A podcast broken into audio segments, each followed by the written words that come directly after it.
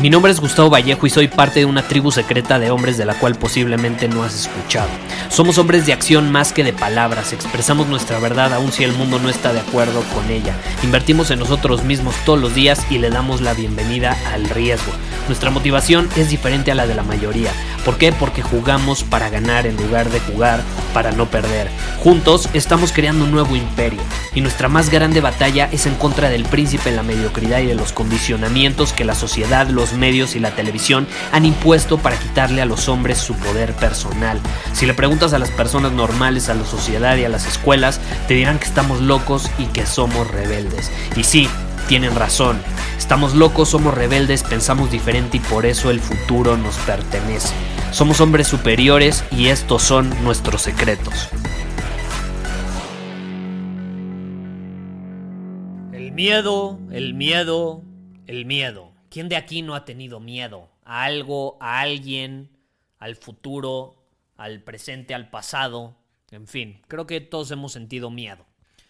¿Y qué es el miedo? Yo ya compartió muchísimo mi perspectiva en torno al miedo en diferentes episodios de este podcast, pero quiero dedicar este a una descripción específica del miedo que es, en mi opinión, la que más acierta y también con la que más me identifico y la que más me ha servido a mí para actuar con coraje. Como lo he mencionado anteriormente, un hombre superior actúa con coraje. En su vida en general, actúa con coraje, tiene coraje. Es uno incluso de sus valores principales. Este es uno de los valores principales para muchísimos de los miembros de nuestra comunidad. ¿Y qué es el coraje? Es actuar. Actuar no sin miedo, actuar a pesar de sentir el miedo. ¿Y a quién de aquí no nos ha paralizado el miedo? Miedo al rechazo, miedo a morir, miedo a no ser escuchado, miedo a ser criticado, miedo a ser juzgado, miedo al que dirán, que es uno de los más grandes miedos de los humanos, el miedo al que dirán. Y de hecho me gustaría centrarme en ese miedo específicamente. ¿Por qué? Porque el miedo al que dirán, ¿qué es? Es esta idea, esta historia que nos contamos a nosotros mismos en nuestra cabeza, de que cuando actuemos de cierta manera, seamos de cierta manera, nos comportemos de cierta manera, digamos algo específico, las personas como consecuencia van a decir algo sobre nosotros que no va a ser agradable. Ese es el miedo al que dirán. El miedo al que dirán, que básicamente también es el miedo a hablar en público, es, puta madre, si me paro en ese escenario, las personas me van a juzgar. No van a estar de acuerdo con lo que voy a compartir. No les va a gustar lo que les voy a compartir. Me van a buchar, me van a juzgar. Y este miedo viene desde nuestra parte más primitiva del cerebro, ¿no? Por ahí dicen que tenemos tres cerebros eh, no, no, voy a hablar en términos científicos, pero de una forma fácil, aterrizada y entendible. Eh, tenemos el cerebro primitivo o el reptiliano, tenemos el emocional y tenemos el racional, ¿no? Son como estas tres partes del cerebro, ¿no? Por así decirlo. Te repito, no estoy hablando en términos científicos, lo estoy simplificando. Eh, y obviamente nuestra parte reptiliana es la más primitiva, la parte de supervivencia, que traemos programada dentro de nosotros desde hace miles y miles de años de evolución. Entonces, ¿qué sucedía antes? Si antes a ti alguien te rechazaba de una tribu, si alguien no estaba de acuerdo contigo, pues te expulsaban, te eras expulsado de la tribu y antes el ser expulsado de una tribu significaba que ibas a morir. ¿Por qué? Porque te quedabas solo en medio del bosque, de la selva o donde sea que vivieras y eras más propenso a ser víctima de un animal que te comiera, de un depredador, o también ser víctima de otra tribu. Entonces, crecimos con esta necesidad de pertenecer y por consecuencia nos da miedo que no nos aprueben a un nivel inconsciente, porque tú puedes decir, a mí me vale madres lo que digan los demás así, a ver, ponte a hablar en público, güey, ponte a hablar en público. Si tanto te vale, lo que opinen los demás, ¿por qué no te atreves a hablar en público? Y yo creo que ese es el examen final para demostrar si realmente tienes maestría sobre el miedo, tienes coraje y has entendido que tú puedes actuar sin importar qué tanto miedo sientas adentro de ti. Pero, pero, si no te atreves a hablar en público, significa que todavía te dejas llevar por ese miedo al qué dirán. Porque hablar en público es miedo al qué dirán. ¿Y cuál es la descripción que te quiero compartir el día de hoy en torno al miedo que a mí me ayudó muchísimo, no solo a superar el miedo al que dirán y hablar en público, sino miedos en general? Eh, y es muy fácil esta descripción, pero es muy poderosa. Y es que el miedo es falsa, falsa evidencia que aparenta ser verdad. Falsa evidencia que aparenta ser verdad. Entonces, si tú te paras a hablar en público, si tú te paras a decir algo que resuena contigo y te da miedo el que dirán, y no te atreves a hacerlo porque te van a juzgar, número uno, no sabes si te van a juzgar porque ni siquiera lo has intentado. Y número dos, tu cerebro te está diciendo que te vas a morir. Tu parte primitiva te está diciendo que te vas a morir. ¿Eso es verdad? No, no es verdad. ¿Se siente como si fuera verdad? Por supuesto que se siente como si fuera verdad, pero es falsa evidencia. Parece que es evidencia real, porque se siente muy real. ¿Quién de aquí no se ha parado a dar una presentación y se está cagando de miedo? Sientes que te vas a morir. Aparenta ser real, pero es falsa evidencia, porque no es verdad. No te vas a morir si te paras a hablar frente a otras personas. No estamos en la época primitiva. No hay depredadores allá afuera que te van a comer a menos que vivas en África.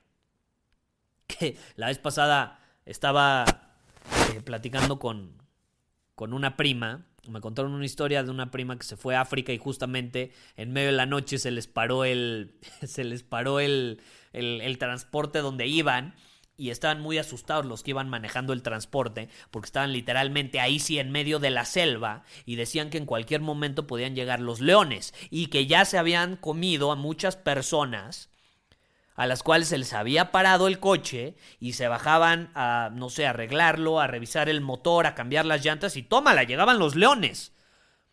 Ahí sí hay que tener miedo y escuchar esa parte primitiva porque por algo la tenemos.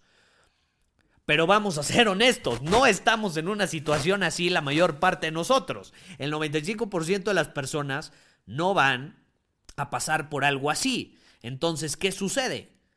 Es falsa evidencia que aparenta ser real, me atrevería a decir el 95% de las veces. El 95% de las veces. No te vas a morir al hablar en público, no te vas a morir al dar una presentación, o a, cualquier miedo que tengas. Ponte a pensar en un miedo que tengas y pregúntate, ¿te vas a morir?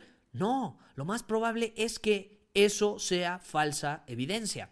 Y cuando yo entendí que el miedo era falsa evidencia, me volví consciente de ello me volví consciente de ello y entonces hasta el día de hoy cuando voy a dar una presentación, una conferencia frente a cientos de personas, sí, siento el miedo, está esa parte primitiva en mí, soy humano, sigo teniendo esa programación, no me voy a desprogramar a miles de años de evolución, sería una pérdida de tiempo, pero conscientemente puedo elegir hacer algo diferente, conscientemente puedo elegir no dejarme llevar por ese miedo, no dejarme eh, dominar ni absorber por ese miedo y al contrario, yo canalizo ese miedo y lo transformo, transformo esa energía dentro de mí, esas emociones, las transformo en algo que me ayuda a dar un, o a tener un mejor desempeño hablando en público. Entonces yo te quiero invitar a que te preguntes, si me da miedo el rechazo, ¿es real? ¿Me voy a morir? ¿Me voy a morir? ¿Qué es lo peor que puede pasar? ¿Que, que no les guste? Perfecto. ¿Qué tiene de malo que a alguien no le guste lo que dices? ¿Qué tiene de malo que alguien no esté de acuerdo con lo que dices? ¿Qué tiene de malo que si te paras en un escenario y alguien te dice no estoy de acuerdo? ¿Qué tiene de malo eso? No tiene absolutamente nada de malo. De hecho, es normal, es normal que los humanos no pensemos igual. Eh, sería muy egocéntrico, vivirías en una burbuja si pensaras que todo el mundo va a estar de acuerdo contigo o que todo el mundo debe de pensar como tú. Eso es absolutamente absurdo. Es absurdo creer que las personas van a pensar igual que nosotros. Pero a veces sentimos que así tiene que ser, sentimos que si vamos a hablar en público, sentimos que si nos vamos a acercar a una chava que nos gusta, a huevo nos tiene que decir que sí, a huevo tienen que aplaudirnos, a huevo tienen que estar de acuerdo con nosotros, a huevo les tiene que gustar. No es cierto, no es cierto. ¿Por qué? Porque cada quien es diferente, cada quien es un mundo y todo el mundo tiene derecho a estar o no estar de acuerdo, a decirte que sí y a decirte que no. Y hay un problema en la actualidad somos niños, somos niños, actuamos como niños hoy, hoy en día. Creemos y queremos que todo el mundo responda como a huevo nosotros queremos que respondan. Y si nos dicen que no, y si no hacen lo que queremos que hagan, nos ponemos a hacer un berrinche y les mentamos la madre y nos enojamos. ¿Quiénes suelen hacer eso? Los niños. Los niños hacen berrinche, los niños gritan, lloran, se tiran al piso para manipular a los papás para que hagan lo que ellos quieren que hagan. Los niños se quieren salir con la suya todo el tiempo. Y ahí es donde entran los papás para educarlos, para enseñarles que no, que el mundo no funciona así y que no siempre van a salir las cosas como ellos quieren que salgan. Pero tenemos gente consentida, mimada por sus mamis, por sus papis, que llegan a los 30, 40 años y a huevo quieren seguir, o sea, quieren que ah, o sea, hasta esa edad quieren que las personas sigan haciendo lo que ellos quieren que hagan en el momento que quieren y que todo salga perfectamente. Y son controladores. ¿Tú crees que puedes vivir plenamente y expresarte plenamente de esa manera? Por supuesto que no, por supuesto que no. Un adulto acepta que no tiene absoluto control de las circunstancias y que por lo mismo no puede controlar cómo va a responder una persona, no puede controlar si a alguien le gusta o no le gusta, no puede controlar si la chava va a aceptar su invitación a una cita o a un café o no la va a aceptar, no lo puedes controlar. Lo único que podemos controlar cuando somos conscientes como adultos, pues es lo que hacemos, son nuestras acciones y son nuestras interpretaciones. Es cómo interpretamos las cosas, cómo interpretamos el miedo. Esa es la clave. Esa es la clave. Pero no podemos controlar el comportamiento de otras personas ni factores externos. Entonces, ¿a qué conclusión vamos a llegar? El miedo es falsa evidencia que aparenta ser real. Yo te pregunto, ¿te vas a dejar llevar por esa falsa evidencia que sí se siente real y en el momento puta sientes que te vas a morir? Pero si tú eres consciente de ello, en el momento que sientes que te vas a morir, se va a prender un foquito en tu cabeza y vas a decir, no es real. Se siente real, pero no es real. Y voy a elegir que no sea real. Y voy a elegir hacer algo al respecto y actuar a pesar de sentir ese miedo.